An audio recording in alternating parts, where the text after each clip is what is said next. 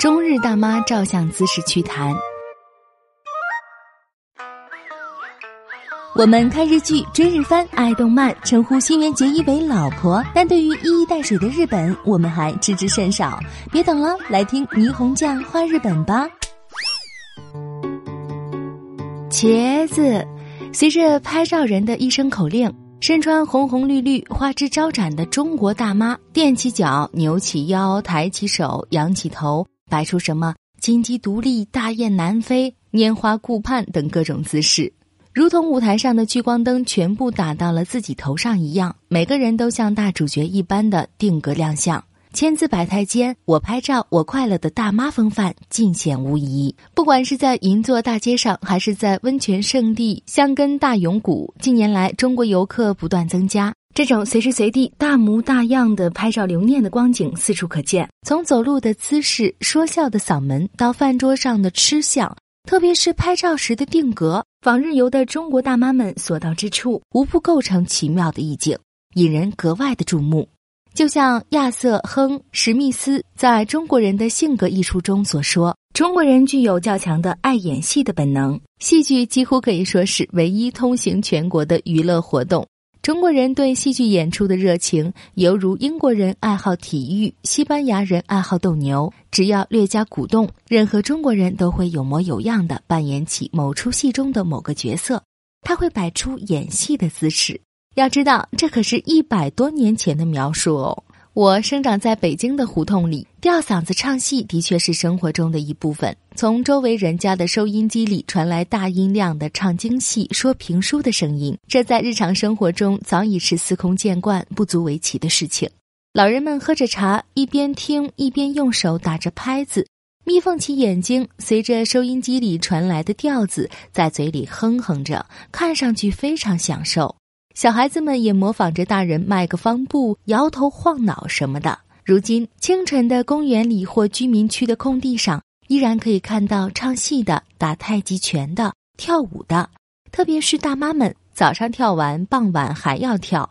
围观的人越多，他们扭起来越带劲儿，喜欢神气活现的表现自己，把最好的我一展无遗。这或许真是源自骨子里的天性吧。常年生活在日本，自然也看到和体验到日本人喜欢热闹的一面。比如每年举国上下，从南到北，各地都少不了要举办祭祀活动、花火大会等。在这些有组织的活动中，人们聚集在大街上抬轿子，偶伊萨偶伊萨的号子能喊上好几个小时。平时工薪族们在居酒屋里喝酒，也是吵吵闹闹、大声说笑。但除此之外的其他场合，大多非常安静。特别是周围有陌生人的时候，更是悄不吱声。拍照片时摆出的姿势也千篇一律，几乎所有人都不约而同地伸出食指和中指，做出 V 字手势。据说一开始这个手势是一位艺人在上世纪七十年代的一次活动中即兴使用的，随后他又频频在电视上亮出这个手势，于是慢慢的就在一般人中也流行了起来。大家在拍照的时候，或使用一只手做出单微手势，或是两只手做出双微手势，以此来表示幸福、喜悦和可爱的意思。说到可爱，这几乎是所有日本女性追求的目标。用日语说就是卡哇伊，它包括的意思非常广泛，既有聪明伶俐、水灵灵的意思，也有虎头虎脑、傻乎乎的意思。既可以用来赞美时尚靓丽的女模，也可以用在朴实厚道的村姑身上。只要你觉得她让你喜欢，同时还有些让你怜爱，而且没有强烈的个性，那么都可以用卡哇伊来表达。其中尤为重要的因素就是没有个性。上世纪八十年代，日本泡沫经济时期可以说是可爱偶像的黄金期，一波接一波，层出不穷。人们一阵风的追随模仿偶像明星，安室奈美惠一出现，则社会上到处是安室族；滨崎步出现后，又到处是滨崎族。而那些张扬自我风格的人，就很少受到追捧。在欧美，我们可以看到每个年龄段的女性会有与自己年龄相符的审美观，但在日本，大家都一味的追求年轻，追求可爱。不仅年轻女性，即便是上了年纪的人，也要可爱。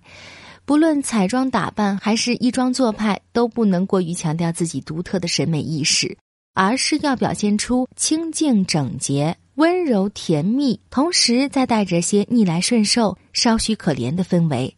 具体来说，就是头发要深棕色，服装要素雅，耳环要小巧，香水也要以隐约飘香为佳。口袋里必须装上一块干净的手帕，遇事谦恭，轻声细语，助人为乐等等。总之，女性要显得贤惠、顺从、美丽而不张扬，聪颖而无主张。原本年轻女孩子们聚集在一起的女子会，渐渐的七老八十的妇人们也会拿来用。只要是女性的聚会，都会被叫做女子会。照相时做微手势，就更不分老少了。可见中国大妈照相时的千姿百态，有彰显个性的一面。与之相反，日本的小姐大妈们千人一面的做出微手势，则是要消灭个性，追求大同。其实拍照片时摆什么样的姿势，除了个性和追求不同外，与时代背景也是分不开的。比如今天出国旅游的中国大妈们当中，很多人年轻时经历过上山下乡、缝缝补补又三年的贫苦。如今他们照相的姿势，或许正反映出摆脱了穷困、挣脱了束缚后，充满了幸福和自信的心理吧。而在三十多年前，日本人刚刚开始大量到海外旅游时，也有很多类似今天中国大妈的情形。记得一次在十三陵水库的餐厅里吃饭，突然一对戴着同一颜色小红帽的日本妇女旅游团，吵吵嚷嚷，蜂拥而入，看上去是那么兴高采烈，情绪激昂。端上桌来的大盘饭菜，转眼间就被他们一扫而光。大概是日本人日常生活中习惯席地而坐的缘故吧。很多人在餐厅里还脱了鞋子，跪在椅子上吃饭，让我们看了都大皱眉头，哭笑不得的暗自嘀咕：吃饭时怎么能脱鞋呢？真的太没有吃相了。他们也同样喜欢在名胜古迹拍照留念，而且往往也是一拥而上，大呼小叫，一副群情激动的样子。或许今天的日本人自己都无法想象他们当年的那副模样吧。从这里我们也可以看出，日本人也不是生来就讲礼貌、守规矩的。提高素质是一个循序渐进的过程，需要通过后天的教育和学习来不断规范自己的行为举止。如今，随着经济的发展、互联网的普及、全球化的推进。年轻一代可以自由的去看世界了，他们的感情中不再有被禁锢之后的无方向迸发，可以自然而然的融入异国他乡，找到自己的位置。很多事情也早已见怪不怪，能够更加冷静的欣赏世界，享受世界。也许过不了几年，中国大妈们在海外的靓丽留影就会成为一段令人怀念的历史。